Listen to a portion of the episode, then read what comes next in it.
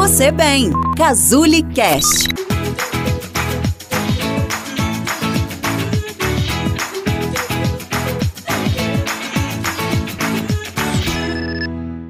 Você sabe o que é uma família tóxica?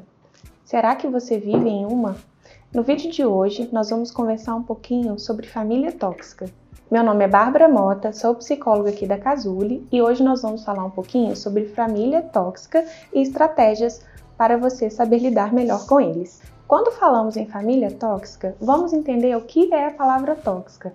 É algo que faz mal, que traz coisas negativas para a gente, prejudica a nossa saúde, é nocivo. Mas e quando fala família tóxica?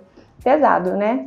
Muitas vezes nós não percebemos que nossa família é tóxica e, como é do nosso sangue, achamos que é obrigação conviver com eles.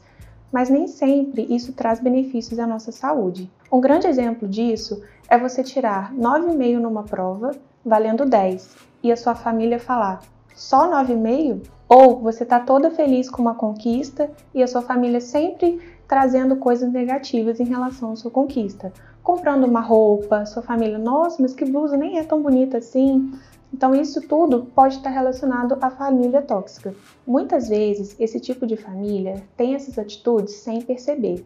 Talvez por criações de outras gerações, aquela criação mais rígida, uma criação mais enérgica, mais séria. São pessoas super protetoras, têm uma criação muito de proteger os filhos e quando os filhos crescem, não conseguem desenvolver coisas sozinhas, porque sempre teve os pais para resolver.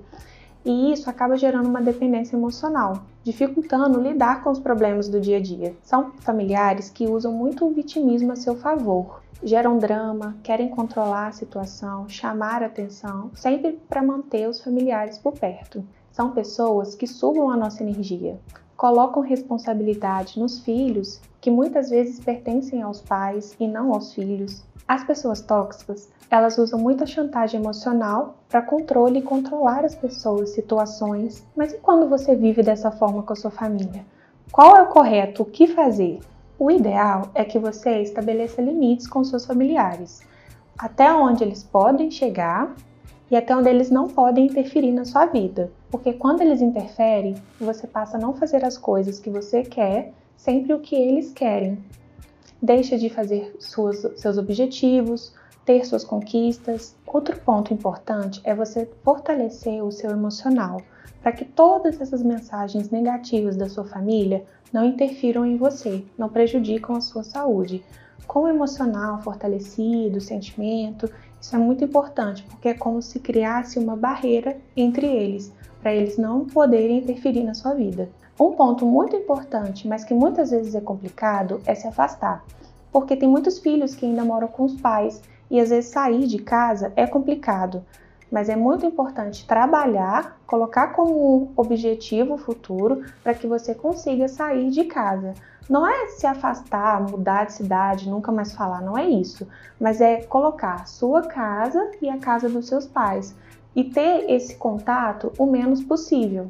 Fortalecer as emoções é muito complicado sozinho, nem sempre conseguimos, mas a terapia consegue te ajudar. Vale lembrar também que não é só família tóxica, existem relacionamentos, amizades, trabalhos. Família é só mais um deles. Espero que vocês tenham gostado do conteúdo. Compartilha, curte e deixe aqui nos comentários o que achou. Até o próximo!